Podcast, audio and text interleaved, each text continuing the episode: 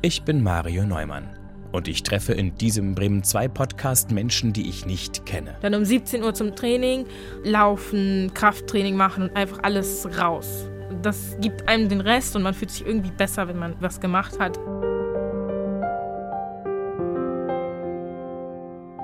Ich gehe raus auf die Straße mit meinem Schild, auf dem steht eine Stunde reden, Fragezeichen. Und dann reden wir. Eine Stunde. Spieler sind die erfinderischsten Lügner. Ich glaube, ich habe meinen Eltern ein Jahr lang erzählt, dass ich zu einer Freundin gehe, also zu einer Bekannten, die sie auch kannten. Ich kam aber nie da an zum Beispiel. Ich habe ein neues Hobby entdeckt und zwar Bücher lesen, weil ich halt immer eher mehr so auf diesem Instagram-Trip war. Also an dem Tag hatte ich die Trilogie von Holy Black geholt. Das war Cool Prince. Ich habe sogar das erste Buch an einem Tag durchgelesen. Das war echt cool. Das ist Eine Stunde Reden, der Podcast.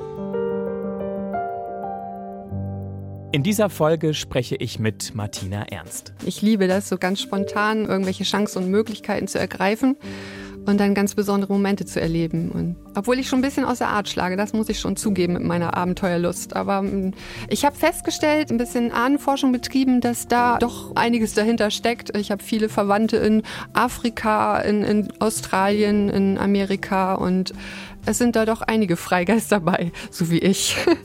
Kaum war ich in Schwachhausen mit dem eine Stunde Redenschild aus dem Bremen 2 Auto ausgestiegen, wollte sie sofort wissen, was es damit auf sich hat. Sie sind neugierig, ne? Ja, total. Und was glauben Sie, worum geht's? Naja, um das naheliegende Thema vielleicht. Sie meinen das große C? Ja. Tatsächlich geht es um viel mehr. Es geht um den Menschen und seine Anliegen. Aha. Ein paar Tage später durfte ich diesen fröhlichen Menschen mit den langen Locken dann im Studio begrüßen. Hallo, Martina Ernst. Hallo. Ich habe lange überlegt, Frau Ernst, ob ich das machen soll oder nicht, aber ich komme nicht drum rum. Ihr Nachname passt für mich nach den ersten Eindrücken, die ich von Ihnen habe. Und ich kenne Sie ja eigentlich nicht. Wir haben uns da nur in Bremen-Schwachhausen auf der Straße getroffen und ein paar Worte gewechselt. Und jetzt sind wir hier raufgegangen ins Studio von Bremen 2, um aufzuzeichnen, der passt irgendwie nicht zu ihrem Naturell, zu ihrer Ausstrahlung, zu, ja, zu dem, was sie nonverbal schon kommunizieren. Sie haben einen total freundlichen, offenen, fröhlichen Blick. Ja, ja, das geht mir auch so, dass es ein bisschen komisch ist mit dem Nachnamen. Aber ähm, naja, ich sage immer, ich bin immer das Gegenteil von Ernst. Aber müssen Sie den oft erklären? Nö, eigentlich nicht. Aber manchmal Sie muss ihn ja buchstabieren ja. oder so und dann sage ich immer, ich bin das Gegenteil von Ernst. lustig, humorvoll, offen für Witze und Spaß und alles, was das Leben so Tolles bietet. Seit wann haben Sie den Namen Ernst? Als von Nachnamen? An, von Anfang an. also nicht irgendwie angeheiratet oder? Nee, nee, nee. Hatten Sie es mal vor? Nee. ähm, mir ist derjenige noch nicht begegnet. und Ihre Eltern hießen folglich auch Ernst? Ja. Und waren die auch das Gegenteil davon oder?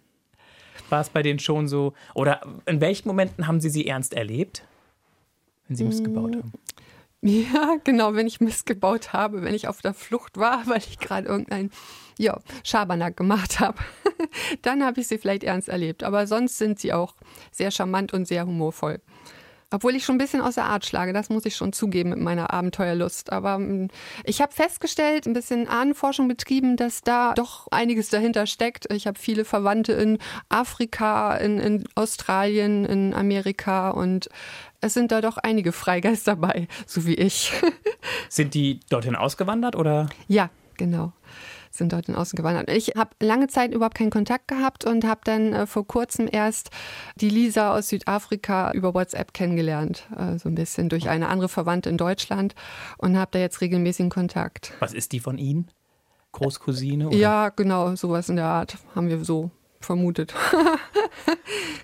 ja. Und heißt sie auch Ernst? Nee. Nee.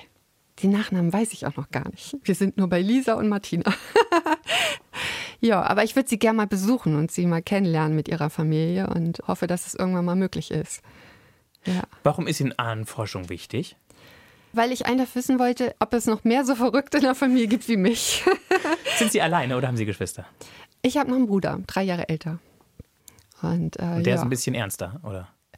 Der hat einen Job, der ja, ihn doch sehr, wie sagt man, äh, vereinnahmt. Ach so. ja, genau. Der ihm nicht so viel Freiraum lässt. Genau, er hat, glaube ich, ja, und hat auch nicht so eine kreative Ader wie ich, würde ich sagen. Aber würden Sie sagen, der Job nimmt ihm so ein bisschen die Freiheit, er selbst zu sein? Oder wäre das jetzt zu krass formuliert?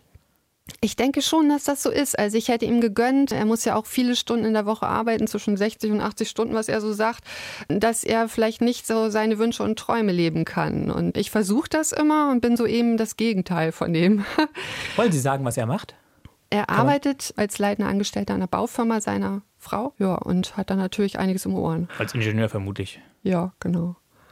Viel Und- Verantwortung. Ja, ist jetzt ein Familienunternehmen sozusagen geworden und oder war schon vorher und ja, der Sohn ist jetzt auch mit drin und Vermut- viel harte Arbeit.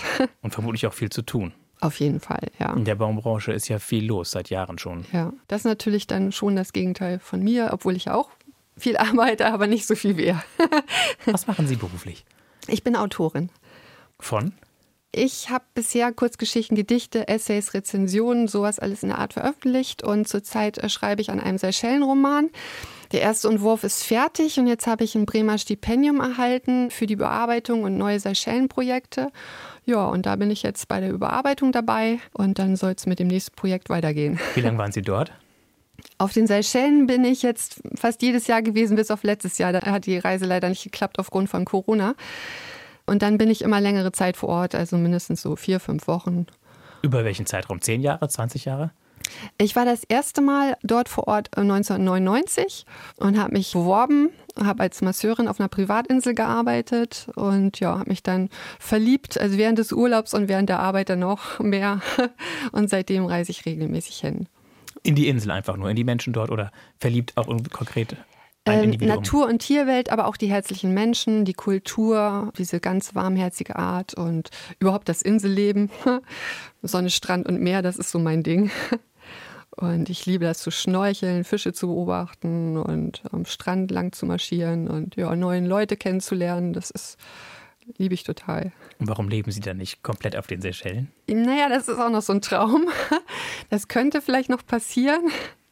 Ja, ich habe da ein ganz tolles Gästehaus, wo ich immer bin vor Ort und habe da so mein eigenes Häuschen und mit so einem tollen Garten und mit einer Hühnerfamilie, mit Geckos, mit Vögeln, allem drum und dran. Und dann, man ist eigentlich Teil des Ganzen schon. Vor allen Dingen, wenn man länger vor Ort ist, äh, ist man schon in der Inselgemeinschaft drin. Und wie viele Werke gibt es jetzt von Ihnen schon? Also wie viele, ich nehme an, es sind dann Bücher, in der Form erscheint das, oder? Ich meine, es ist, heute muss man wirklich vorsichtig fragen. Es gibt die unterschiedlichsten Konzepte. Es gibt Leute, die bloggen, es gibt Leute, die Print on Demand machen, weil sie sagen, Ja. es gibt überhaupt keinen Sinn, dass ich irgendwelche Bücher erstellen lasse, dafür Energie aufwende, die Ja. dann irgendwo rumliegen oder stehen. Wenn man, äh, sag ich mal, relativ unbekannt ist, Genau. Also mein Ziel ist jetzt mit diesem Seychellen, das ist mein Debüt, dann damit durchzustarten und dann auch in dieser Nische exotische Handlungsorte zu bleiben und aber auch offen zu sein für andere Projekte, aber trotzdem, dass ich glaube, das ist so mein Weg, weil ich das Reisen liebe und, und sehr abenteuerlustig bin und vorher habe ich eben in Anthologien veröffentlicht, in Literaturzeitschriften, im Internet, also verschiedene Möglichkeiten genutzt. Mein zweites Standbein ist die Fotografie. Dann habe ich auch schon mal regionale Fotos von Bremen veröffentlicht, meistens humorvolle Sachen. Und ja, so habe ich dann zwei Standbeine und hoffe, dass ich dann durchstarten kann. das heißt, der Minijob ist im Fotoladen. Nein, der Minijob ist im Honiglabor. Ich hatte schon ganz viele verschiedene Minijobs. Das ist auch immer sehr interessant, weil man da immer wieder was Neues lernt. Ich habe schon auf dem Kürbishof gearbeitet, ja, Tankstelle, äh, auch was habe ich alles gemacht. Ja, und zum Schluss jetzt im Honiglabor. Ah ja, ich war noch ziemlich lange Jahre als Altenbetreuerin tätig, äh, wie sagt man, mit älteren Damen unterwegs und habe sie betreut sozusagen. Genau. Ja, ja, ich glaube, das ist richtig Betreuung. Ja. Nicht Pflege, sondern. Genau, das mir Zeit miteinander grad, verbringen. dass es eben keine Pflege ist, genau. Und seit wann sind Sie Autorin? Das war ja irgendwann auch so ein Schritt, oder? Das- in die Selbstständigkeit, Ja, in die Freiheit, auch ins Risiko. ja genau. Wenn Sie sagen, das ist Ihr Debütroman, dann schätze ich mal. Ich schätze so seit einem Jahrzehnt vielleicht, haben Sie gesagt. ja, ich ich, bin schon ziemlich lang im Weg. Gange. 2000 habe ich das gemerkt, dass ich gern schreiben möchte und habe Kurzgeschichtenwettbewerbe mitgemacht und dann bin ich auf dem Autorenforum in Rheinsberg gelandet und das war so ein tolles Erlebnis, dass ich gedacht- gesagt habe, das möchte ich weiterhin machen und dann hatte ich irgendwann die Chance, mich selbstständig zu machen und das habe ich dann auch getan und ja, seitdem schaffe ich es immer wieder, neue äh, Bereiche für mich zu entdecken und immer neue ja, Erlebnisse zu haben und, und ja, voranzukommen. Und ich habe immer gedacht, ich kann keine langen Sachen schreiben. Ich kann immer nur diese spontanen, kurzen Dinge machen und dann war es das. Aber jetzt habe ich mich dann seit ein paar Jahren da entschieden, auch mal Romane zu schreiben. Und mit dem Seychellen-Roman liege ich, glaube ich, ganz richtig, weil ich da eben auch eine Nische bediene. Und ja, das eben auch viele von meinen Leidenschaften beinhaltet. Stichwort Inhalt. Ich werde Sie gleich noch fragen, was Sie schon preisgeben können oder wollen, in welche Richtung dieser Roman geht, ob es da eine Kernhandlung gibt, welche Figuren, Ja. ob es was Fiktives ist oder eher so was Naturmäßiges, Dokumentarisches. Vorher gucken wir kurz in die Tüte mit den kleinen Fragen des Lebens. Okay. Ich schmeiß Ihnen den rüber. ja. Wir sitzen ja mit gehörig Abstand beisammen. Sie dürfen alle rausschütten Okay, schützt sie alle raus, okay. Ja. und dann Und dann? suchen Sie sich die drei ganz in der Mitte, die bisher noch nicht genommen wurden. Ich kann mich nicht entscheiden. So, und die drei tun Sie jetzt bitte in den Beutel Okay. und werfen sie zurück. Na, Wie viele Facebook-Freunde haben Sie? keine. Ich bin nicht bei Facebook, Weil Sie weil ich lieber in Bücher-Communities bin, zum Beispiel Lovely Books vorab lesen, sowas mache ich mit. Wie viel lesen Sie da im Monat? Im Jahr würde ich sagen um die 100 Bücher, im Monat ist das unterschiedlich, je nachdem, wie viel ich schreiben möchte. Aber Sie werden schon mal drüber nachgedacht haben, Facebook ja oder nein. Ja, Oder denken Sie immer wieder mal neu drüber nach? Oder Ich denke immer, es kostet Zeit. Und im Moment muss ich mich darauf konzentrieren, dass ich auch vorankomme. Und das würde mich immer wieder abhalten. Und das merke ich schon mit den Buch-Communities, dass es auch Zeit kostet im Endeffekt. Und die Rezensionen auch, ja. in wie vielen Buch-Communities sind Sie? Drei, äh, vier. drei, drei. Und da schauen Sie auch täglich rein, was so geschrieben wird, was kommentiert wird. Na, da bin ich hauptsächlich mit meinen Rezensionen und dann Leserunden, sowas, Kommentare schreiben, genau. Und finden Sie spannend, was andere schreiben? Oder Doch sehr. Ich liebe es, neue Autoren zu entdecken für mich. Also ich liebe auch gerade so humorvolle Krimis und äh, Achso, ich meinte, was andere kommentieren. Ach so, ja, das finde ich auch spannend, weil die Geschmäcker so unterschiedlich sind. Also was ich toll finde, ist, heißt noch lange nicht, dass andere das gut finden. Haben Sie schon einmal heimlich die SMS, WhatsApp oder Nachrichten Ihres Partners oder Kindes gelesen? Nein, das habe ich nicht. Ich hatte aber auch nicht die Gelegenheit. Nein, aber ich würde es auch nicht tun. Das finde ich ist ein Vertrauensbruch. Und so viel Vertrauen sollte da sein, dass man das nicht macht. Und also wenn man eine Beziehung hat, dann ist das ja Harmonie eigentlich und dann sollte sowas auch nicht passieren. Das letzte Foto, das Sie mit Ihrem Handy gemacht haben, zeigt, Eine Pflanze, wo ich nicht weiß, was es ist. Es könnte Chili sein, es könnte Paprika sein. Und ein Kumpel von mir hat dann gesagt, ja, warte doch ab, bis es Früchte trägt, dann wissen wir, was es ist. Ich sage, super Antwort. Aber es ist so sein Humor, ja. Normalerweise sagt er dann immer, guck bei Google. aber ganz schlecht ist die Antwort ja nicht, oder? Nee, nee, stimmt. Ich warte jetzt auch, bis Früchte dran sind. Und dann kommen Sie doch wieder vorbei, wo die Pflanze steht. Die ist in meiner Küche, da komme ich eh öfters vorbei. Aber wie ist sie denn da hingekommen in die Küche? Naja, es ist immer so, dass ich das äh, Gießwasser, was ich dann von Obstwaschen oder was auch immer nehme, dann für die Pflanzen nehme. Und dann sind wohl so ein paar Samen von irgendwas an Gemüse da reingekommen. Und ja, plötzlich habe ich so eine 30 Zentimeter Pflanze. und sie wächst jeden Tag unheimlich. Und ja, das hat mich überrascht. Und dann habe ich erstmal das Bild rumgeschickt. Verschicken Sie sowas dann per E-Mail oder per Kurznachrichtendienst oder? Per WhatsApp. WhatsApp mag ich eigentlich ganz gern. Da gucke ich immer wieder rein, ob irgendwelche Kommentare da sind und irgendwelche Fotos oder meistens lustige Videos. Instagram? Bin ich auch nicht. Obwohl Sie Fotografin sind. Ja. Vielleicht kommt das ja noch. Es ist der Zeitfaktor, glaube ich, oder? Und auch, dass es nicht so, also die, es, die Generation ist eine andere, die sich da vor allem tummelt, oder? Ja, obwohl ich kann das schon nachvollziehen, aber ich finde, also ich bin lieber draußen, als dass ich irgendwo äh, längere Zeit dann vom Computer oder vom Handy hocke oder was auch immer, vom iPad oder so. Und weil ich ja auch sowieso im Schreiben am Computer bin, möchte ich eigentlich die Zeit lieber draußen in der Natur verbringen und meine Spaziergänge machen und die Welt entdecken. Haben Sie eine eigene Homepage? nee, noch nicht. Aber das wäre sowas, was dann kommt mit dem ersten Buch, denke ich. Da hätte ich wohl Lust zu. Das erste Buch spielt auf den Seychellen. Ja, genau. So viel ist klar. Es Ja. wird, das kann ich Ihnen auch schon sagen, roundabout 400 Seiten haben. Ja, ist äh, vielleicht nicht ganz. Aber dadurch, dass ich jetzt ganz viel überarbeite und viel dazu schreibe, könnte es auch noch ja, an die 400 Seiten rankommen, ja. Das ist ja so die typische Länge für ein modernes Buch, ist so mein Eindruck. Ja, Für so einen Roman. Gibt auch kürzere, so bei 300 Seiten oder so. Und dickere natürlich auch, aber Ja, 1000 Seiten. Habe ich auch schon gehabt als Rezensionsexemplar. Das war dann natürlich auch heftig. wie lange haben Sie gebraucht, bis Sie durch waren? Also ich hatte die letzten Jahre eigentlich das so, dass ich dann wirklich zwei, drei Tage allerhöchstens für ein Buch brauche. Für 1000 habe ich, glaube ich, auch vier Tage gebraucht oder so. In letzter Zeit, dadurch, dass ich mir da mehr Zeit für nehme, brauche ich dann auch mal eine Woche oder so. Vor allen Dingen, wenn die Bücher gut sind, dann nehme ich mir noch mehr Zeit dazu. Dann genieße ich das richtig. Aber wenn Sie 100 im Jahr rezensieren, das ist ja schon eine Menge. Ja. Ist das für Sie auch ein Stück weit, dass Sie dadurch den Lebensunterhalt erwirtschaften? Oder ist das nur, dass Sie die Bücher umsonst bekommen? Das auch, aber auch vor allen Dingen, dass ich daraus lerne, was ich lese. Für meinen Roman, für mein eigenes Schreiben. Äh, So entwickelt man sich jedes Jahr eigentlich immer mehr und der Stil verändert sich immer. Dann ist es auch spannend. Aber besteht da nicht die Gefahr zu kopieren oder das Gefühl zu haben, Mist, da hat schon jemand genau sowas in der Art geschrieben, wie ich es eigentlich auch schreiben wollte? Nee, also mir ist es eher so passiert. Ich bin angefangen mit Kinderbüchern.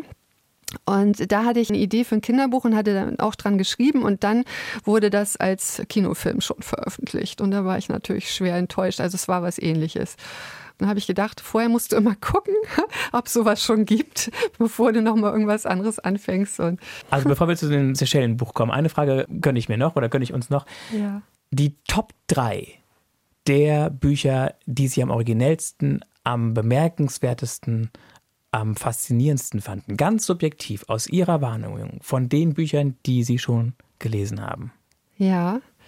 Also zum Schluss jetzt äh, ganz aktuell der gekaufte Tod von Stephen äh, Mac Jones. Es ist ein Krimi, kann ich nur empfehlen. Es ist auch eine Reihe, wo es jetzt bald auch schon mehrere Bände gibt. Also erst ist übersetzt und zwei sollen noch übersetzt werden. Und dann, welche mich total begeistert haben, ist die, ist die Krimi-Reihe. Da habe ich den Autor auch kennengelernt bei einem Frühstück in Frankfurt. Das war auch ganz toll. Und sonst, ich liebe Paul Auster, zum Beispiel Timbuktu. Das ist ein Buch, was ich ganz lange Zeit geliebt habe. Aber meine Liebe zu Büchern ändert sich ständig, dadurch, dass ich ja immer wieder neue lese und äh, ich habe immer wieder neue Favoriten. Diese ständige Veränderung dessen, was Sie begeistert und fasziniert, ist auch Teil Ihres Wesens, oder? Dass Sie eben so offen Ja. sind und dass Sie eben nicht festgelegt sind und dass Sie auch sozusagen Ihren eigenen Stil erst noch finden wollen. Sie haben die Idee, Sie haben eine Vorstellung, Ja. Also diese Nische, wie Sie es nannten, äh, besondere Orte, an denen wa- Ihre Geschichten spielen, Ja, weil diese Orte Sie faszinieren, genau. weil Sie das mit transportieren möchten, was Sie dort recherchiert haben. Ja, So, und dann sind Sie ja jetzt der Gefahr ausgesetzt, dass Sie, während Sie an Ihrem Buch arbeiten und dauernd noch andere Bücher lesen, Ihr Buch dauernd neu schreiben könnten. Was tun Sie gegen diese Gefahr?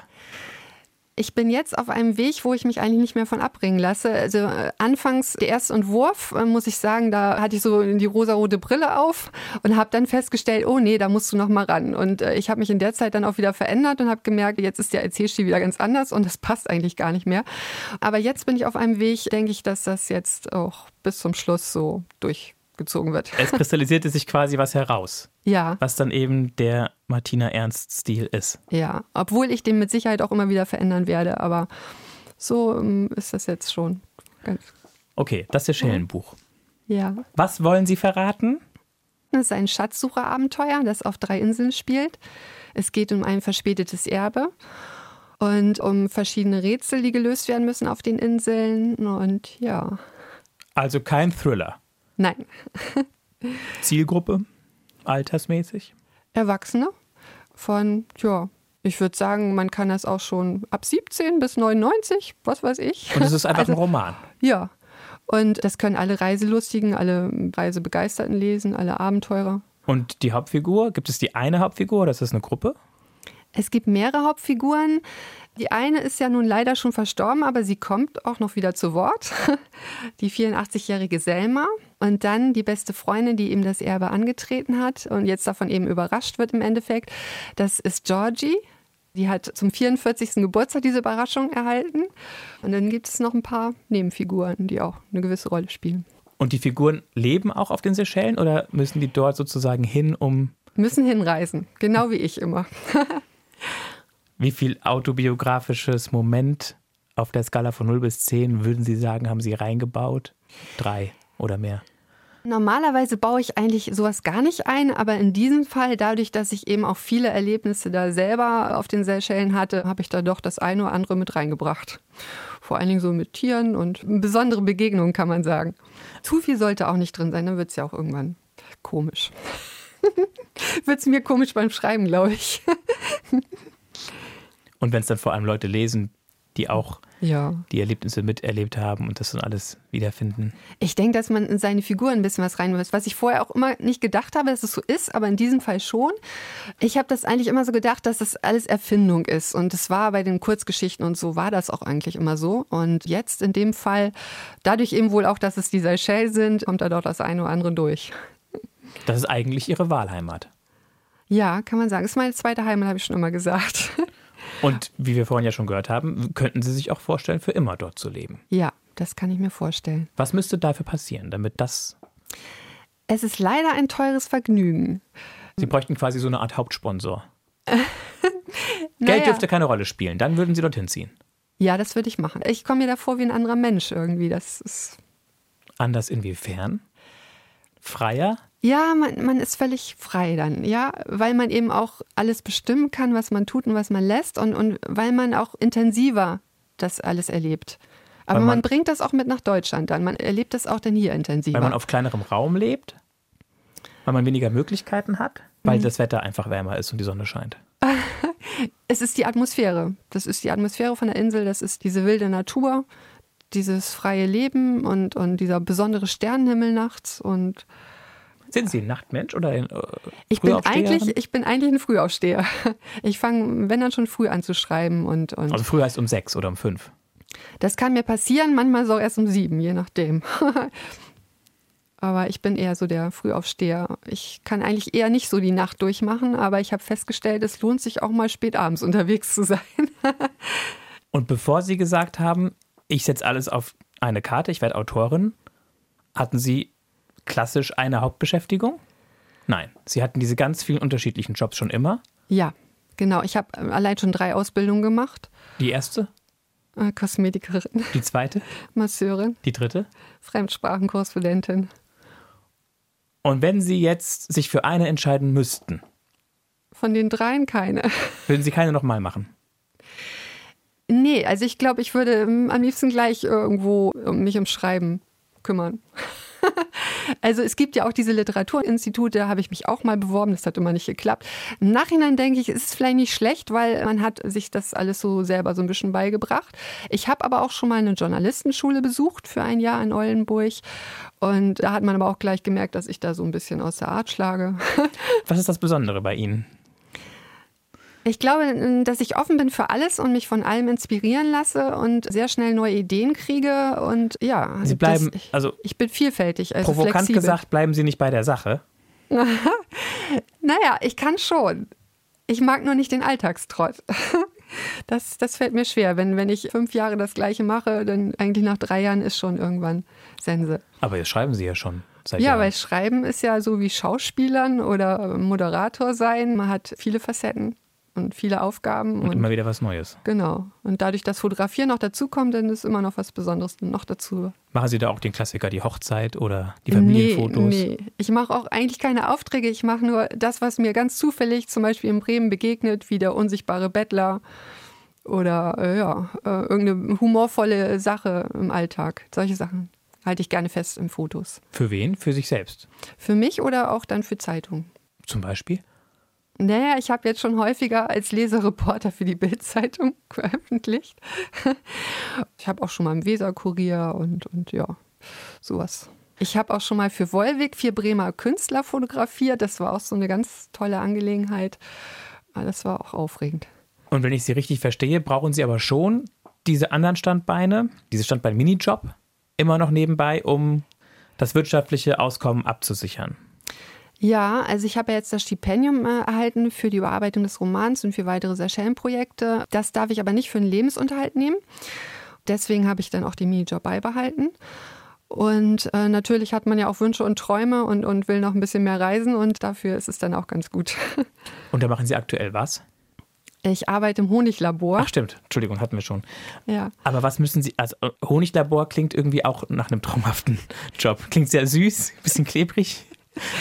Ja, es hieß anfangs, ich soll Honig abfüllen. Also das kommt aus verschiedenen Ländern, ne? Äh, Brasilien, Mexiko, Argentinien, von der ganzen Welt kriegen wir den Honig und ich bin eigentlich für das Abfüllen zuständig. Die Pakete kommen rein, ich muss sie dann für die Labore abfüllen, aber ich mache inzwischen auch kleinere Analysen und arbeite viel in der Labordatenbank, also muss eigentlich auch viel am Computer sitzen, was ich vorher nicht so gedacht habe. Aber es ist eben auch abwechslungsreich. Und ich arbeite mit anderen Leuten zusammen, was ja im Schreiben nicht so der Fall ist. Also der soziale Kontakt ist für Sie da auch wichtig. Ja, ja. Das ist interessant, mal wieder so mit drei Leuten zusammenzuarbeiten. Und der letzte normale, in Anführungszeichen, normale Job, bevor Sie ausgestiegen sind aus dem Alltagstrott, so möchte ich es mal formulieren, Ja. war dann eben als Fremdsprachenkorrespondentin, weil das war ja Ihre dritte Nee, Ausbildung eben in der Aufzählung. ich war nach der Fremdsprachenkorrespondentenausbildung gleich auf die Seychellen, eben auf dieser Privatinsel. Vorher habe ich noch ähm, ein Blumengeschäft gehabt und danach war ich noch ganz lange Jahre als Verkäuferin tätig, äh, als ich dann wieder kam aus dem Ausland. Und das war so. Das letzte war, Verkäuferin für. ich habe zum Beispiel in der Bäckerei gearbeitet. Ja. Und irgendwann haben Sie gesagt, das geht nicht mehr zusammen. Entweder ich schreibe oder ich verkaufe Brot. Irgendwann kam der Wunsch auf, dann auch wieder was völlig anderes zu machen, vor allen Dingen sowas zu machen, wofür ich eine Leidenschaft habe. Also ich arbeite zwar auch gerne in der Bäckerei, kein Problem, aber das ist dann doch nicht so meine Leidenschaft gewesen. Sie sind also so eine Art, wenn ich das so sagen darf, Exzentrikerin. Das kann man sagen. Lebenskünstlerin, sage genau, ich immer. Genau, die sich auch so ein bisschen schwer tut mit dem 0815 und die auch aneckt und nicht überall immer gleich klargekommen ist oder wieder was anderes wollte. Ja. Hängt das damit zusammen? Haben Sie eine Diagnose für ADHS zum Beispiel? Oder haben Sie irgendwas, wo Sie auch einen medizinischen Befund zu haben, dass Sie halt einfach nicht linear können, wollen, sollen, müssen? Nee, medizinischen Fund- Befund habe ich dazu nicht. Nee, ich habe mir das immer dann nachher als Le- Lebenskünstlerin, habe ich das immer umschrieben. Aber und vor allem auch wenn Sie Bücher durchlesen können, dann mit ADHS, also Aufmerksamkeit, Defizit, Hyperaktivitätssyndrom, kommt dann ja nicht hin. Nee, ich habe auch eher viele Interessen. Also wenn ich recherchiere für meinen Roman, dann komme ich vom Hundertsten ins Tausendste. Also alles interessiert mich im Endeffekt. Und bei der Journalistenschule muss ich nochmal einhaken. Da haben Sie gesagt, hat sich auch schnell gezeigt, dass Sie da nicht glücklich mit werden. Woran? Was war da anders als bei den anderen Leuten, die da mit im Kurs saßen? Also ich denke, dass ich ja auch so meine schüchterne Seite mal hatte und dann eben nicht so auf die Leute mit dem Mikro losgehen konnte und dann muss man ja auch Filmchen machen und sowieso.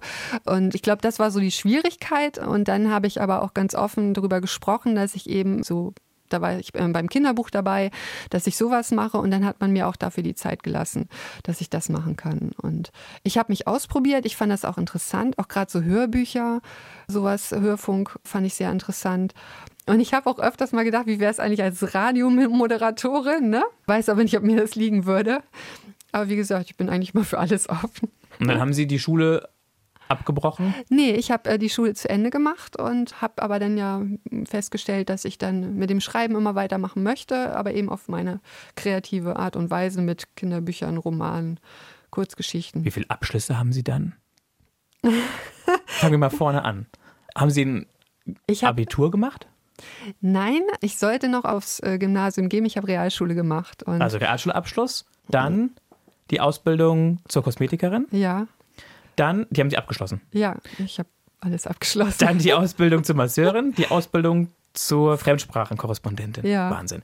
Dann die einjährige Journalistenschule, ja, auch mit dem Abschluss. ja, ja. Und was noch alles? Naja, ich habe äh, mehrere Jahre im Blumenladen gearbeitet. Ein halbes Jahr habe ich Praktikum gemacht, dann habe ich einen Blumenladen eröffnet und da war ich dann auch drei bis Da vier waren Sie Jahre. Chefin. Ja. das stimmt. Das war auch eine ganz tolle Zeit, muss ich sagen, weil ich habe das auch wieder, wie ich alles dann so auf meine Eigenart anfasse, exotische Sträuße gemacht und das war damals noch was Neues und Damals heißt 1900. Nee. 94 bis 97. Okay. Und die Leute waren da ganz begeistert von. Ich habe dann ein halbes Jahr gebraucht, bis ich den Laden in Gang gekriegt habe, weil der auch so ein bisschen abgelegen lag. Und Wo? dann In- hatte ich in Pferden, In Pferden. ja. Und dann lief der aber so gut, dass die Leute dann auch Valentinstag und Muttertag ähm, Schlange standen auf der Straße. Und trotzdem haben Sie es dann wieder bleiben lassen, nach nur drei Jahren. ja, weil man muss dann auch nachts los, drei bis viermal die Woche. um 3 Uhr los äh, zum Großmarkt. Und man ist sieben Tage die Woche eigentlich am Arbeiten und man hat ja keine Freizeit mehr. Und es hat zwar sehr viel Spaß gemacht, aber es hat auch geschlaucht. Und ich habe dann auch gemerkt, ich möchte wieder was anderes machen. Aber Sie hatten nie körperliche Beschwerden oder so? Nee, außer Tannenallergie nicht. Aber ich hatte auch ein paar Einbrüche in dem Laden. Der lag eben sehr abseits und das hat dann ja auch immer so ein bisschen.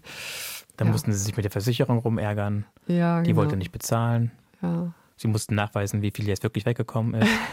Nein, das ging eigentlich alles. Da hatte ich noch Glück. Aber ich glaube, so ein vierter oder fünfter Einbruch wäre dann schon schwierig gewesen. Das Leben ist eine Reise. Deswegen haben wir den Koffer. Ja, Sie dürfen da rechts und links an diesen runden Nupsis. ja. Dann geht er auf.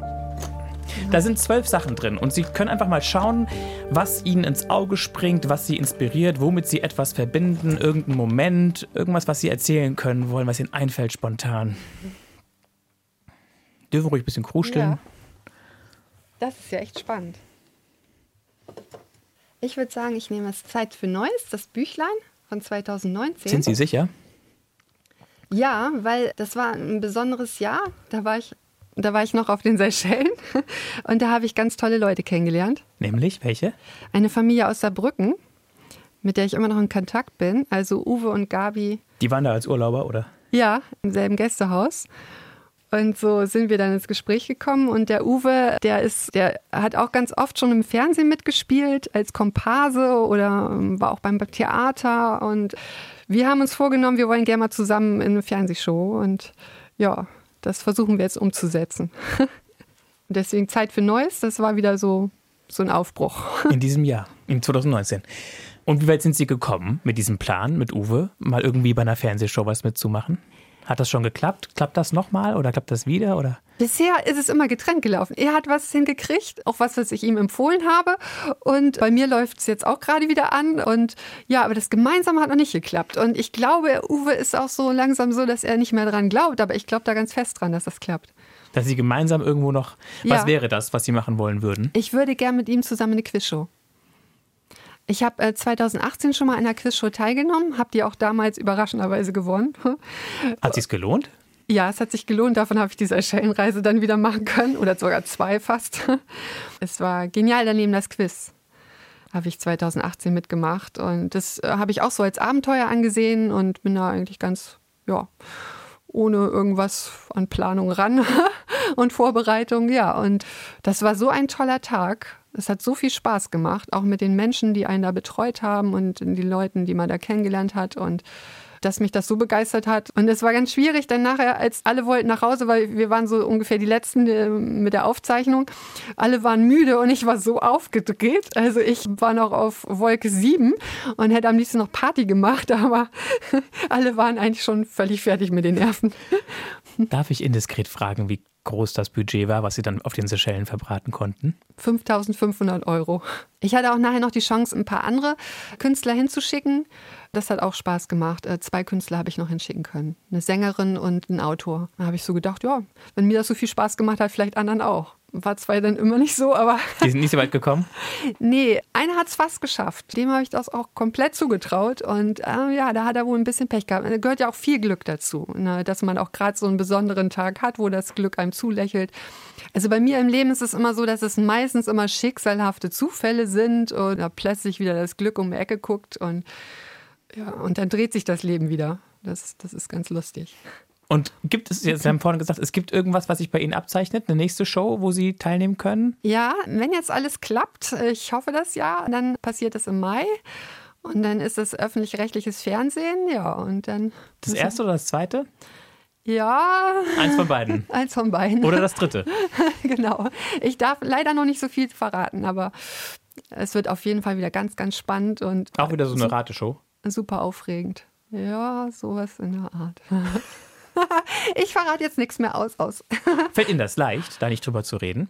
Auch Nein, das fällt Freunden? mir gar nicht leicht, äh, weil ich gerne immer andere Leute dann dran teilhaben lasse, wenn irgendwas passiert. Aber Sie wissen, wenn Sie es machen, dann gibt es Ärger. Ja, genau, weil man muss ja einen Vertrag unterschreiben, man, man ist gebunden daran, dass man nichts erzählt und das finde ich auch wichtig. Es soll ja auch eine Überraschung nachher sein. Aber Sie waren wieder als Kandidatin irgendwo. So viel dürfen Sie sagen. Ja, auf jeden Fall. Nicht ja. als Komparse oder als. Nee, das habe ich noch nicht probiert, aber es Zuschauer wäre auch mal Gast. lustig. Ich weiß nicht, ob ich da nicht so abgelenkt wäre als Komparse. aber ja, ich bin eigentlich für alles offen. Ich war zum Beispiel schon Testwanderin auf dem Auwald Trail und habe schon Hoteltasterin Oberstaufen gemacht und so verschiedene Sachen. Wurden Sie dafür angefragt oder haben Sie sich das selber gesucht? Nee, das habe ich mir selber gesucht. Bisher immer als alles auf eigene Initiative. Das macht dann auch immer alles sehr viel Spaß. Und aus dem, was Sie vorhin schon gesagt haben, Frau Ernst, schließe ich, dass Ihnen halt diese Balance ganz wichtig ist im Leben. Dieses Gleichgewicht von Arbeit und Nichtarbeit, Ruhe, Erholung. Oder? Zeit für sich haben. Also ich bin eigentlich immer aktiv. Ich mache immer irgendetwas. Ne, ob es Schreiben ist, Fotografieren ist. Also ich versuche immer aus allem was zu machen. Okay, dann war Ihnen das einfach nur zu einseitig, sieben Tage Genau. die Woche sich nur um Blumen genau, zu drehen. Genau. Das ist eben so, dass ich so viele Interessen habe, dass wenn ich immer an einem Thema dranhänge und irgendwann, wenn ich das weiß und wenn ich das kenne, dann wird es für mich vielleicht dann irgendwann langweilig. Ne? Seychellen wäre nicht langweilig, aber es gibt dann, also wenn man dann das so lange gemacht hat, dann ja. Aber Sie wollen, Sie könnten dann ja auch eine Romanreihe, die auf den Seychellen spielt, schreiben. Ja, ich kann mir das vorstellen, dass diese Schellen auch mal wieder auftauchen, aber auch, dass da andere exotische Handlungsorte zukommen. Hm, Das muss ich mal sehen. Da- Da bin ich noch offen. Das liegt dann ja auch nachher am Verlag, wie man das macht. Und dann fliegen Sie nach Südafrika und gehen nach Swasiland oder Lesotho oder so. Ja, oder in die Südsee. Uwe hat immer von Bora Bora vorgeschwärmt. Von diesen Häusern, die auf Stelzen sind und direkt über dem Meer. Und, und ja, ich kann mir eigentlich alles vorstellen. Was ist das Meer für Sie? Freiheit, Unendlichkeit, das ist ja was ganz Besonderes, Abenteuer. Und irgendwie zu Hause auch. Obwohl ich sehr leicht seekrank werde. Aber Schwimmen und so, das, das liebe ich. Schnorcheln, sowas alles. Das und welche. Fische, also kennen Sie die Fische auch, die Sie dann da sehen, oder? Nee, beim Namen kenne ich die nicht. Das könnte man mal in Angriff nehmen. Ne? Aber ich liebe das. äh, Es ist ja auf den Seychellen möglich. Man stellt sich ins Wasser, man braucht überhaupt keine Schnorchelbrille. Man wartet und plötzlich ist man umgeben von bunten Fischen. Wenn man dann noch vielleicht ein Stück Toastbrot dabei hat, dann passiert das natürlich alles viel schneller. Inzwischen gibt es aber auch Strandhunde, die den auch mal verjagen. Das ist dann nicht ganz so einfach. Aber man hat da ganz besondere Augenblicke. Und man lernt eben da auch vor Ort ganz interessante Menschen kennen. Urlauber und Einheimische. Ja, Welche sind Ihnen lieber? mir sind alle gleich lieb. Ich habe da keine Favoriten. Hauptsache, man ist auf einer Wellenlänge. Ich habe auch schon mal jemanden kennengelernt, der im, im Löwen zusammengelebt hat, mehrere Jahre. Das fand ich auch total spannend, wie die Mit davon einem wilden Löwen. Ja, ja, das fand ich total spannend, wie sie mir davon erzählt hat. Und die äh, ist auch so in ihrer Art unterwegs, bereist die Welt und, und Ach, das wird garantiert mal eine Romanfigur. Oder? Bei Ihnen. vielleicht hat sie irgendwann mal Einfluss, das weiß man nicht. ist jedenfalls spannend. Ich liebe spannende Charaktere, ja, das kann man sagen. Die vielfältig sind, die Facetten haben, Ecken und Kanten, das ist immer wichtig. Humor ist immer wichtig, finde ich. Und ich bringe auch gern eben Natur- und Tierwelt mit rein, weil ich da eine Vorliebe für habe. Wie viele Haustiere haben Sie? Leider zurzeit keins. Ich hatte mal einen Hund von Mauritius mitgebracht, weil der damals verletzt war und hatte einen Draht um eine Pfote gewickelt und den habe ich dann spontan mit nach Deutschland gebracht. Habe ich erstmal Ärger für gekriegt. Aber dann hat sie äh, sieben Jahre dann noch mit mir zusammengelebt und das war eine tolle Zeit, weil sie auch so ein Freigeist war. War das schwierig, Sie im Flugzeug mitzuschmuggeln oder wie haben Sie es gemacht? Ich habe sie nicht geschmuggelt, aber sie war verletzt und man darf keine verletzten Tiere äh, mit nach Deutschland bringen. Das war mir auch nicht so klar. Ich meine, die Verletzung war Gott sei Dank auch schon ein bisschen abgeheilt. Ich habe sie damals ja auch in der Tierklinik gehabt und es war nicht mehr so schlimm. Da habe ich mir eigentlich nicht so Gedanken drüber gemacht. Mir war wichtig, dass sie mitkommt. Aber mir fehlten auch so ein paar Papiere, die haben mich aber durchgewunken, weil die natürlich auch äh, froh waren, einen Strandhund dann loszuwerden. Und äh, ja, Bei der Einreise mussten Sie dann einiges nachreichen. bei der Einreise hat man sie mir dann gleich weggenommen und ich durfte sie nach drei Tagen wieder abholen. Und da haben die auch gemerkt, dass ich schon so eine innige Verbindung zu ihr habe. Und aufgrund ihrer Verletzung und sie brauchte Medikamente und das daraufhin war das nicht so einfach. Und dann musste sie natürlich auch ihre Impfungen bekommen. Und ja, das war dann schwierig, weil die dann nachher eine äh, chronische Erkrankung ausgelöst haben. Und dann musste ich mit ihr ziemlich oft in den Jahren in die Tierklinik. Aber sie hatte so einen Kampfgeist, äh, sie hat da äh, immer gekämpft und, äh, und deswegen war das im Endeffekt trotzdem noch eine schöne Zeit. Das war ein besonderes Abenteuer mal wieder. Ich bin da auch immer ziemlich stur und spontan, wenn, wenn ich da irgendwas umsetzen möchte. Wenn Sie schon so ein abwechslungsreiches, vielseitiges Leben bis heute gelebt haben, glauben Sie, dass Sie irgendwann eine Biografie schreiben? Eine Freundin hat mich mal darauf angesprochen, ich sollte mal diese ganzen glücklichen Zufälle in einem Buch reinbringen und, und das schreiben. Und weil es äh, vielleicht inspirierend wäre für andere Menschen, dass man mit offenem Blick also ganz viele Chancen und Möglichkeiten findet. Ich finde das eigentlich eine tolle Idee. Vielleicht kommt das mal. Kann ich mir vorstellen. Ich muss mal sehen, ob ich noch alles weiß, weil ich kriege dann auch öfters mal die Sachen durcheinander. Ich muss in meinen Lebenslauf gucken, wann was passiert ist. Ähm, Wie viele Seiten hat er? Vier, fünf? nee, so umfangreich ist er nicht, aber ich muss jetzt auch mal die besonderen Abenteuer auch mal aufschreiben, damit ich das nicht vergesse. Ich war auch für Utopia mal in Bremerhaven zum Beispiel und, und solche Sachen, die vergisst man dann leicht. Das ist was? Utopia, das ist eine Internetplattform, die eben auch Umweltgedanken vermittelt, ja. Ich setze mich gerne für die Natur- und Tierwelt ein, für den Umweltschutz. Bisher eben mit meiner Stimme und beteilige mich an Petitionen und mache sowas in der Art, ja. Ich finde das wichtig. Ich habe dann auch in Seychellen schon angefangen, dann Papier und Plastik am Strand zu sammeln. Da hat man mich dann auch zwischenzeitlich komisch angeguckt. Aber ich finde, man muss den Leuten auch zeigen, wie schön das ist und vor allen Dingen, wenn man sie in die Natur erhält. Das finde ich ganz wichtig. Ist es bei Ihnen zu Hause auch aufgeräumt und ordentlich? es ist herrscht kreatives Chaos, weil immer irgendwelche Wettbewerbe oder Unterlagen liegen, was ich noch machen möchte und mitmachen möchte. Und aber ich liebe es auch, wenn es dann wieder aufgeräumt ist, nur dann finde ich meistens wieder nichts mehr. aber ich würde gerne wieder in die Natur ziehen. Also raus aus der Stadt. Ja, und dass sich dann mal wieder was verändert. Vielleicht auch erstmal zwischen Deutschland und den Recherchereisen hin und her pendeln, wenn das möglich ist. ist das äh, so ein Wunsch erstmal und ja, neue Projekte entwickeln. Wir kommen zu den großen Fragen des Lebens. Also wieder drei ziehen? Ja, bitte. Das ist ja wie bei der Tombola. Man weiß immer nicht, was man kriegt.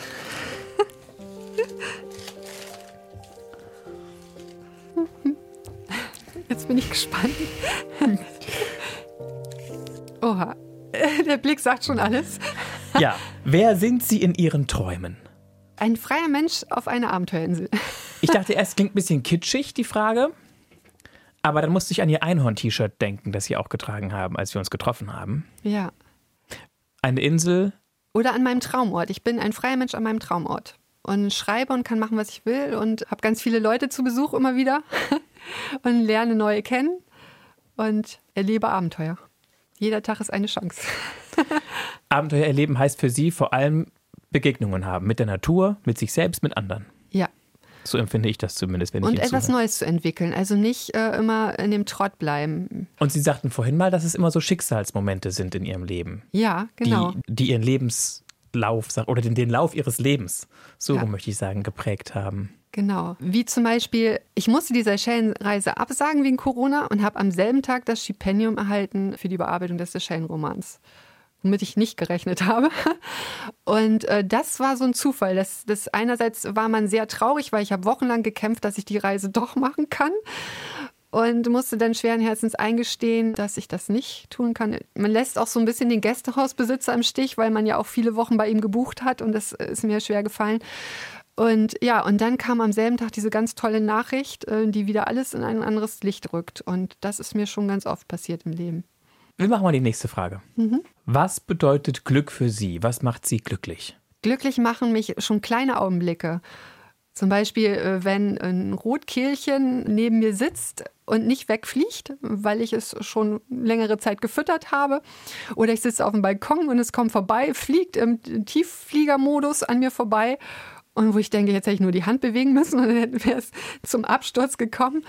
Solche Momente sind für mich besonders. Und wenn ich was Humorvolles entdecke im Alltag oder eben so eine Tierbeobachtung, auf den Seychellen kann ich mich hinsetzen, da kann ich stundenlang äh, die Natur beobachten.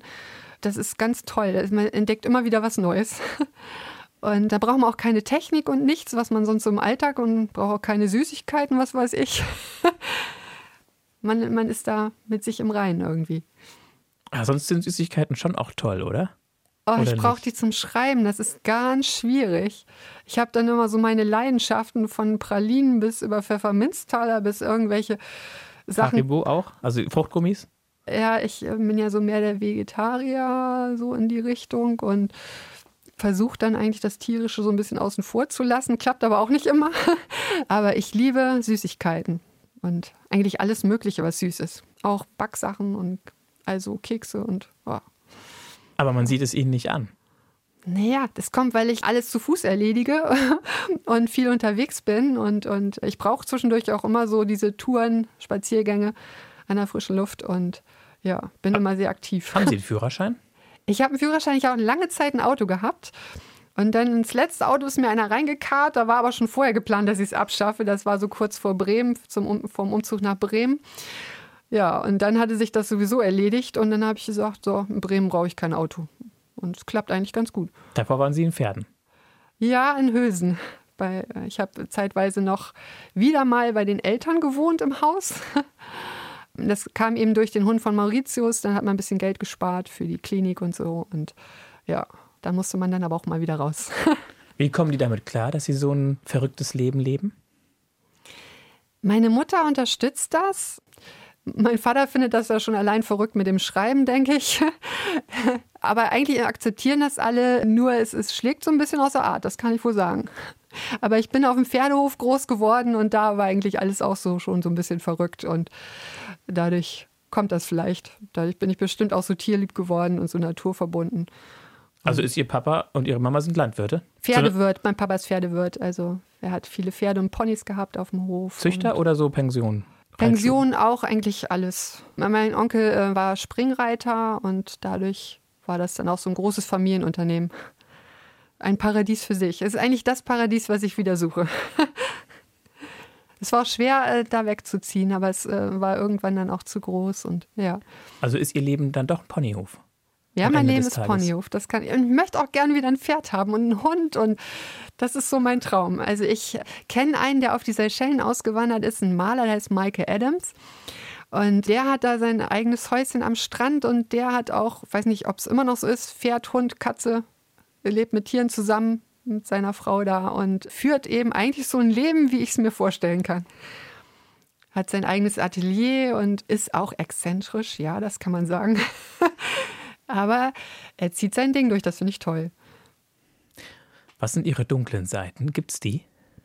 Die gibt's schon. Ich mag keine Ungerechtigkeit, keine Ungeduld. Ich setze mich gerne eben auch für Tiere ein und äh, das kommt dann auch nicht immer so gut an. Man eckt dann damit auch an, zum Teil. Ja, ich bin da ziemlich stur. Welche Ihrer Träume sind wahr geworden?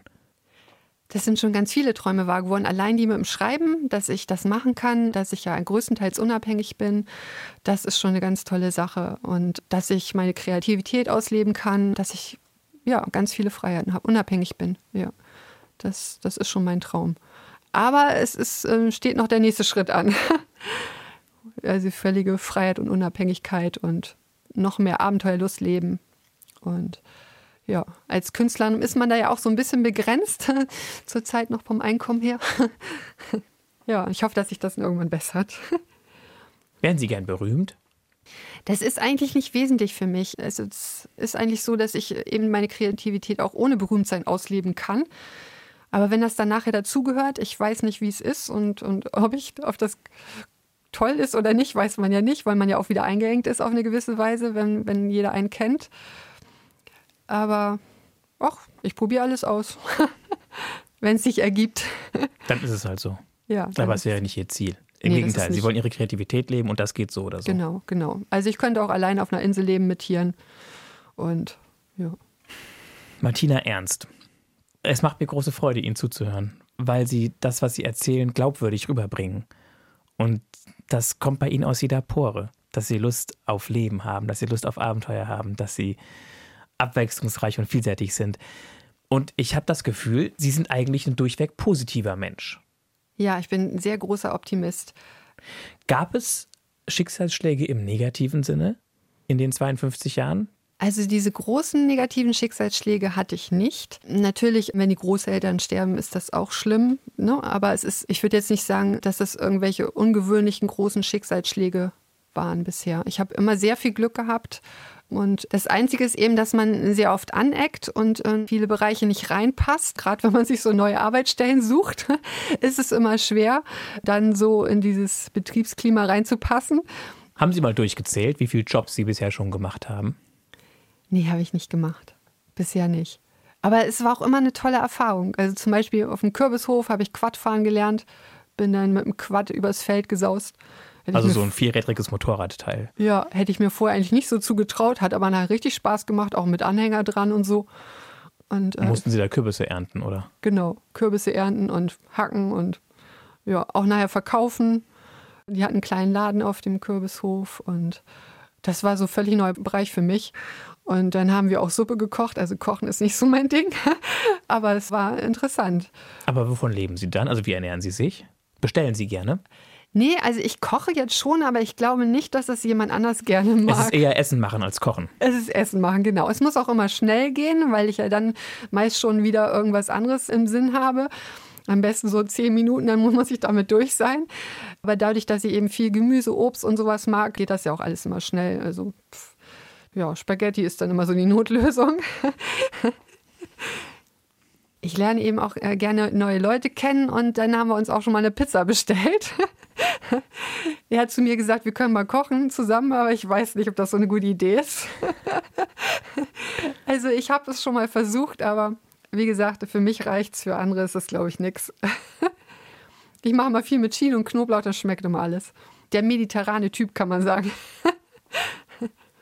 Was wir noch gar nicht so beackert haben, ist der Bereich äh, Liebe und äh, Beziehung. Das hörte sich jetzt eben so an, dass Sie den Pizza mit jemandem zusammen bestellt haben. Ja. War, war das ein Typ? Es war ein Typ, den ich über einen Hund kennengelernt habe, über seinen Und war da mehr als nur. Nee, es ist also, es ist Freundschaft. Es ist ganz oft Freundschaft. Also, es ist schwer, den zu finden, der an meine Seite passt. Ich habe dann äh, schon mal gedacht, vielleicht geht das auch über eine Fernsehshow, dass man jemanden findet. Aber das hat bisher auch noch nicht geklappt. Und irgendwelche Single-Portale im Netz? Habe ich früher auch mal probiert, aber äh, Früher heißt so, als Sie Mitte 30 waren, oder? als ich noch jung war, ja. wie, wie jung denn? Ach, ich glaube, das war so Mitte 20, ja, irgendwo um den Dreh war das vielleicht. Keine Ahnung, habe ich schon wieder verdrängt. ich hatte zum Schluss auf dem Seychellen mal jemanden kennengelernt, das war auch lustig. Das war ein Italiener und der hat mich angebaggert beim Schwimmen, das soll einmal passieren, am Traumstrand. Und ich war ganz baff, weil der war auch jünger. Aber naja, wenn man braun gebrannt ist, sieht man auch jünger aus. Wenn man auf der Insel lebt, sieht man grundsätzlich jünger aus, als wenn man hier in Deutschland mit weißen Haut und pipapo. Also, Und wurde dann da was raus? Oder wenigstens so ein kleines Abenteuer? Oder war das eigentlich gar nichts weiter sonst? Der hatte eigentlich nur einen Tag Zeit und hat es dann versucht im äh, rasanten Tempo mit der Eroberung. Und ich fand es ganz lustig. Nachher haben wir uns dann versehen, wir wollten uns eigentlich nochmal wieder treffen und dann habe ich mich beim Gästehaus versehen, wo wir uns treffen wollten. Da stand ich wahrscheinlich woanders, als wo er war. Und das war dann auch wieder so Schicksal. Also sollte das in dem Moment wohl nicht sein, ne? Witzig. Ja. Und so die längste Passage, die Sie zu zweit durchs Leben Ich habe damals in der Dorfkneipe jemanden kennengelernt und habe den in der mit Blumen, Anfang 20? mit einer Blumenladenzeit war das. Achso. Und dann habe ich ihm gesagt, du, lass uns doch auf, nach Curaçao fliehen. Das war so zwei Wochen nach dem Kennenlernen. Also, wir, ich habe ihn gleich gefragt und zwei Wochen später sind wir geflogen. So muss ich es erzählen. Und er war ganz baff, er hat ja gesagt und er war noch nie im Ausland gewesen. ja, und hatte nachher bereut, dass er ja gesagt hat. Wieso? Ist aber mitgeflogen. Wieso hat das bereut? Ja, er hat mir das nachher so erzählt. Ein paar Jahre später hat er mir das erzählt, dass er da ein bisschen forsch war mit seinem Ja, weil wir uns eben überhaupt noch nicht kannten. Wir haben an einer Bar zusammen was getrunken, haben ein bisschen geschnackt. Und für Sie war klar, der ist interessant. ja, wir waren auf Also- gleich. Der hat einen ganz tollen Humor. Ich habe mal gesagt, gehört auf die Bühne, er ist ein Comedian. Und dann waren Sie verliebt? Kennen Sie das Gefühl? Oh ja, ich kenne das Gefühl. Ich war ähm, als Teenager war ich schwer verliebt. Und ja, das ging dann auch über eine längere Zeit, so ein On und Off dann später. Das war eine große Liebe. Ja, und Ich konnte es mir vorstellen und dann ist aber doch äh, mit ihm eher eine Freundschaft raus geworden. Ne? Und wir sind dann eben viel zusammen verreist und sind immer noch gut befreundet. Inzwischen reist, reist er mit jemand anders. Also er hat quasi eine Partnerin gefunden. Inzwischen hat wie, er wie ist das für Sie, wenn, wenn die Leute, die man auch hat, im festen Stamm der Bezugsperson, sag ich mal, der Freunde, Ja. wenn die dann verpartnert sind und deren Leben sich von Ja. einem weg verändert? Ja, das war einerseits auch traurig, weil ich hatte auch so ein bisschen Bedenken. Ich habe das schon mal einmal erlebt, dass äh, die Partnerin sehr eifersüchtig war und dann ist die Freundschaft auch damit gestorben. Und da hatte ich Bedenken, dass es wieder passiert. Und er hatte mir aber gesagt, es bleibt alles so, wie es ist. Dass das nicht so sein konnte, war mir klar, weil wir uns ja auch sehr oft getroffen haben. Obwohl ich ja festgestellt habe, so im Nachhinein war ich da wohl sehr treibende Kraft, weil ich das eben auch unter, immer genossen habe, mit ihm was zu unternehmen. Als dann ich auch kein Auto mehr hatte und so und dann in Bremen wohnte, dann hat sich das sowieso so ein bisschen auseinandergedriftet. Ja, und dann hat er eben jemanden kennengelernt, der auch noch mehr auf seiner Wellenlänge liegt, in der auch viel feiert. Also ich bin eher so der Typ, der nicht viel Alkohol verträgt. Die beiden passen eigentlich ganz gut zusammen, finde ich. Und ich bin aber trotzdem froh, dass da immer noch eine Verbindung da ist. Obwohl man weiß nicht, ob sie immer noch so innig ist wie vorher. Ne? Sicher nicht. Ja, ich merke schon, dass er auch so sich auch sehr, so ein bisschen verändert. Ist ja auch jeder Partner verändert denjenigen, denke ich. Und so ist das bei ihm auch. Aber er hat immer noch einen tollen Humor. ja. Fliegt aber neuerdings nach Ägypten. Waren Sie da auch schon? Nee, da war ich noch nicht. Wo wollen Sie noch hin? Also Bora Bora, hatten Sie schon gesagt? Ich möchte am liebsten die ganze Welt bereisen. Also Neuseeland, Tasmanien interessiert mich, Australien. Karibik finde ich toll. Ich war schon an vielen Orten, aber ich kenne auch noch ganz viel nicht. Und ich bin für alles offen. Also wenn, wenn sich was ergibt, bin ich sofort wieder weg. Wenn mir einer sagt, morgen geht's vier Wochen in die Karibik, bin ich dabei. Ich hatte jetzt so, so einen Radioaufruf durch eine Freundin mitgekriegt, da suchte jemand einen für eine Kreuzfahrt. Und dann sagte, melde dich doch mal, du bist doch so eine Verrückte. Und dann habe ich dann erst so gedacht, naja, wollte ja eigentlich demnächst erst wieder auf die Seychellen. Na gut, ach, frag's einfach mal nach. Und dann habe ich dann auch den Kontakt gekriegt und derjenige hat sich auch gemeldet. Und meine Freundin sagt so mittleres Alter, das passt ja, ne? Und dann war es dann nachher ein 80-Jähriger. Uh, Ja, äh, aber sehr sympathischer Mann und finde ich toll, der hat sich das selbst zum Geburtstag geschenkt. So eine äh, Kreuzfahrt einmal rund um die Welt und sucht nur jemanden, der mitfährt, aber der auch eben die Kosten teilt. wie teuer wäre das gewesen? Er hat gesagt, äh, ich soll mit 20.000 Euro rechnen. Und da haben Sie gesagt? Ja, das passt im Moment nicht ganz so. Ja. Naja, ich glaube, wenn ich 20.000 Euro hätte, dann würde ich nicht auf nur aufs Kreuzfahrtschiff gehen, sondern eher mehr so, ich bin mehr so der Landtyp, der das Land entdeckt. Also Leute kennenlernen möchte und, und dann nicht immer an einer Stelle Aber ist. wäre das dann nicht auch was für Sie in dem Bereich beruflich was zu machen? Als Job? Haben Sie das schon mal überlegt? Also im Bereich Reisen? Ja, das habe ich damals als Masseurin auch überlegt. Da wollte ich auch schon aufs Kreuzfahrtschiff und ich wäre auch fast in Sizilien gelandet und all solche Sachen. Aber da war ich wahrscheinlich noch ein bisschen jung. Ich habe mich jetzt zum Beispiel auch für Verrückt nach Meer beworben gehabt. Das ging auch auf die Seychellen, da hatten sie leider jemand anders genommen. Aber äh, die sind eigentlich immer noch dabei, dass es irgendwann wieder losgeht. Ich bin da für alles offen. Also ich sag, mich interessiert alles. Verrückt nach Meer ist auch wieder irgendwo so eine Fernsehshow. Ja, oder? genau, die auf dem Kreuzfahrtschiff spielt. Wie oft sind Sie schon umgezogen, Frau Ernst? Oh, das schon ein paar Mal. Ich weiß nicht, fünf, sechs Mal. Also mein Bruder sagte zu mir, beim nächsten Mal mache ich nicht mehr mit.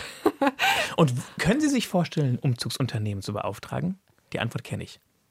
Ja, kann ich, Oh, ich hätte auf Nein getippt. kann ich, weil ich habe ja eine ältere Dame betreut und da musste dann nachher auch ein Umzugsunternehmen, weil sie dann ja ins Pflegeheim musste, vor Ort sein. Und das, wie hießen die jetzt? Rumpelstars? Ich kann es nicht mehr genau sagen, aber die waren so lustig. Da habe ich auch spontan gesagt, mit dem würde ich auch eine Kreuzfahrt machen, mit einem von denen. Also die würde ich dann auch engagieren, wenn es bei mir mal losgeht. Ich bin im Moment auch ziemlich am Aussortieren, damit die dann nicht so viel zu tun haben. Die Frage wollte ich Ihnen schon die ganze Zeit stellen. Was machen Sie mit all den Büchern, die Sie rezensiert haben? Das sind ja Unmengen, wenn Sie, also Ja, das sind Unmengen, das stimmt. Momox, Na, Flohmarkt, so, so, so eine Art, kann man sagen. Aber Sie können die nicht alle aufheben. nee, nee, eben. Das, das mache ich auch nicht, weil ich möchte nicht nur zwischen Büchern leben. Das heißt, Sie führen die quasi, äh, Sie, Sie recyceln die im besten Sinne, dass kommen- sie wieder benutzt werden Die können. kommen wieder in den Kreislauf, genau. Genauso wie ich Verschenkbibliotheken liebe. Also auf meinen Spaziergängen klapper ich mindestens vier bis fünf Verschenkbibliotheken ab, um dann wieder auf neue Bücher zu stoßen. Getroffen haben wir uns auch bei einem Spaziergang und zwar gegenüber von einem kleinen Supermarkt in einem Bremer Stadtteil, der eigentlich zu den besseren Stadtteilen zählt. Schwachhausen, ja. Wohnen Sie da? Ja, ich wohne in Schwachhausen, das stimmt. Passt das? Es passt, weil in Schwachhausen auch viele Künstler leben. Ich habe mir auch schon mal ein Autogramm im Café geholt von einem anderen Autoren. Und ich habe jetzt auch bei einer Verschenkbibliothek einen Autor kennengelernt, äh, der Reiseführer schreibt. Und wir machen jetzt immer unsere Spaziergänge bis rund um Unisee und zurück und sind da kilometerweise im Gange. Und er zeigt mir jetzt ganz Bremen, was ich noch nicht kenne, weil ich ja kein Auto habe. Und weil er auch 111 Orte in Bremen geschrieben hat. Und das ist ganz spannend. Und wir tauschen uns jetzt auch über unsere Projekte aus. Und er würde auch gerne Romane schreiben. Und dass da auch bürgerlichere Menschen leben, sag ich mal so. Führt das dazu, dass sie öfter anecken, als es vielleicht in der Neustadt der Fall wäre, also in einem eher freakigeren Stadtteil von Bremen?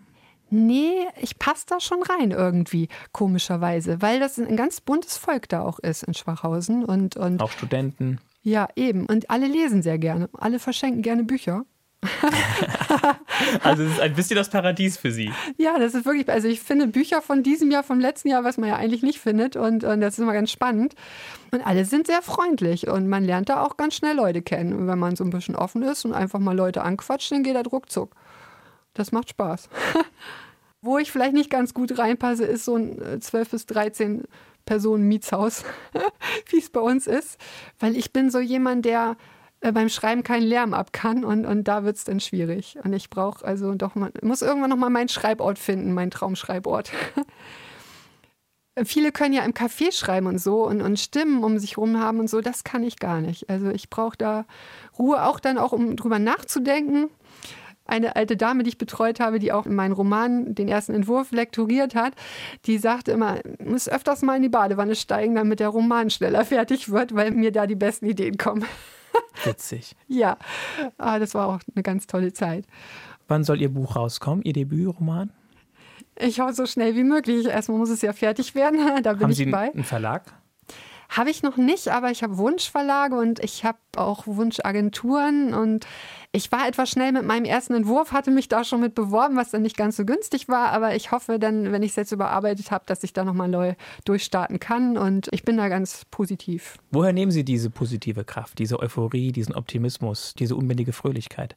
Die liegt irgendwie in meiner Natur, in den Genen, keine Ahnung. Vielleicht kommt die von diesen ganzen reisewütigen Ahnen, die auch äh, immer irgendwas Neues anstellen wollten. Ich habe zum Beispiel einen Goldsucher unter meinen Ahnen in Südafrika und das passt wie verrückt. Also ich bin auch so ein Glückskind, der öfters mal was gewinnt und davon dann profitiert. Und Nervt Sie das, dass Sie manchmal einen Job machen müssen, um Geld reinzukriegen? Oder machen Sie das? Ich habe den Eindruck, dass, dass es für Sie auch wieder neue Abenteuer sind und deswegen das ja auch immer wieder mal wechseln muss. Ja. Aber trotzdem muss es sein, sonst hätten Sie nicht ja, die nötige stimmt. wirtschaftliche äh, Stabilität. Genau, das stimmt. Das heißt, Sie müssen Geld verdienen gehen. Ja, das stimmt. Wären Sie ein Verfechter des bedingungslosen Grundeinkommens beispielsweise? Oder, äh, ja, also, ich mache da auch mit, weil ich finde das eine tolle Sache. Das äh, sagen ja auch alle, die schon mal gewonnen haben, dass das ein befreiendes Gefühl ist und, und auch beflügelt in den Ideen und Einfällen. Und dass man sich um Geld keine Sorgen mehr machen muss, genau. sich nicht mehr kümmern muss, dass man Geld reinkriegt zum, genau. zum äh, zum schlichten Leben. Zum schlichten Leben, genau. Und dass man trotzdem viel wiedergeben kann, auch wenn man jetzt da dieses Grundeinkommen gewinnt, profitiert am Ende die Gesellschaft davon. Davon sind Sie überzeugt? Davon bin ich überzeugt, ja. Und ich glaube, dass das für vieles äh, eine Lösung ist. Und glauben Sie, dass es wirklich mal kommen könnte? Ich hoffe, ich fördere das auch und ich bin davon überzeugt, dass es irgendwann kommt. Ich meine, es vereinfacht ja ganz viel in der Bürokratie. Diese ja. ganze administrative Systematik rum um Hartz IV, um Grundsicherung ja, würde ich, wegfallen. Und ich, ich kenne ja auch von manchen Menschen das Gefühl, sowas beantragen zu müssen und dann diese Scham zu haben und das dann so lange hinauszuschieben, wie es überhaupt geht. Und manche beantragen gar nicht, wollen so irgendwie über die Runden kommen. Und ich finde, ähm, dadurch das ist auch so eine Respektsache irgendwo, dass man nicht immer um irgendwas kämpfen muss, was äh, ja. Wäre es für Sie eine Option, wenn es soweit kommen würde, zu beantragen, müssten Sie. Aber es kam noch nie so weit. Ich hätte mit Sicherheit schon Situationen gehabt, wo ich es hätte mal beantragen können. Aber bei mir klappt ja immer dann irgendwie wieder was, wenn mal ein Tief ist und zieht mich dann wieder da raus und schwupp, komme ich wieder klar. Und das ist für Sie auch irgendwie so eine abgemachte Sache, oder? Ja, Dass ähm, es immer wieder irgendwas, ja. irgendwie so ein Moment kommt, ja, wo es wieder da hochgeht. Ja. Das ist für Sie so sicher. Also Sie haben da so eine sichere Bank. ja, weil es mir seit Jahrzehnten so geht und alle Leute wundern sich darüber, äh, Ja. aber es ist einfach so und äh, Sie haben Klar. einen Deal mit dem Schicksal sozusagen. ja, vielleicht passt das Schicksal ein bisschen auf mich auf, aber ich bin auch jemand, der mit wenig klarkommt, also ich brauche keinen Luxus. Ähm, Aber ist das dann, glauben Sie an Karma, glauben Sie an Gott, glauben Sie an irgendwas? Ja, ich glaube auch an Gott. Ich glaube auch an, ans Karma. Ich bewundere diese Persönlichkeiten, Schauspieler oder wer es auch immer ist, die sich selbst gefunden haben, ihren eigenen Stil und das auch nach außen so äh, präsentieren und äh, dieses Selbstbewusstsein haben, diese Selbstsicherheit und auch nicht angreifbar sind. Und ich bin immer noch so ein bisschen auf der Suche und bin dadurch vielleicht auch noch ein bisschen angreifbar. Haben Sie drei, vier Vorbilder?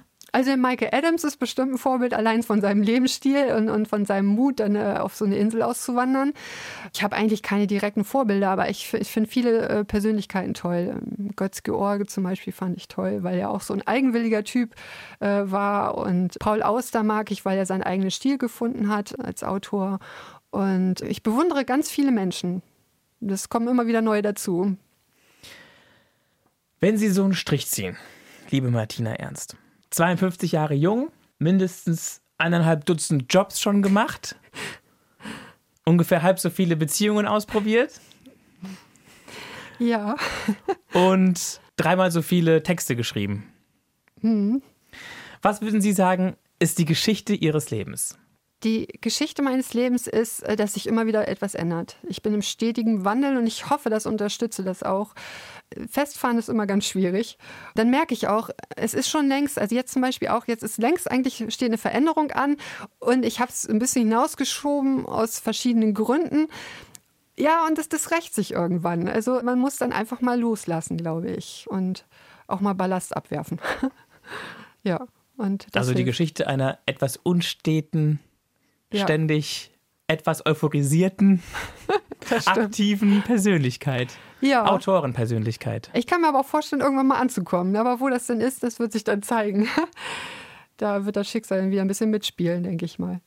Aus meiner Sicht stehen Sie auch für Literatur, für Geschichten lesen, also Geschichten mitbekommen und auch Geschichten erzählen wollen. Ja, das, das stimmt.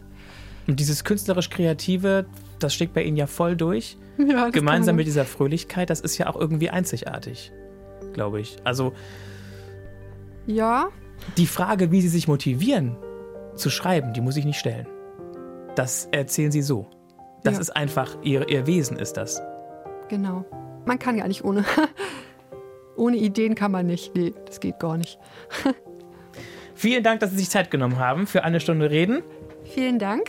Ich freue mich auch drüber. Und ich drücke Ihnen alle Daumen, die ich habe, Sehr schön. dass das mit helfen. dem Debütroman wirklich ein Kracher wird. Ja, das hoffe ich auch. Das wäre super. Also, sollten Sie nach diesem Gespräch gerne ein Buch lesen wollen, tun Sie es. Wenn nicht, klicken Sie weiter hier in der ARD-Audiothek eine Stunde reden. Es gibt noch andere spannende Menschen, die Geschichten zu erzählen haben. Wer jetzt Lust hat, einen männlichen Abenteurer zu hören, den empfehle ich Uwe Wühlbrand. Tschüss, ich bin Mario Neumann. Bis bald.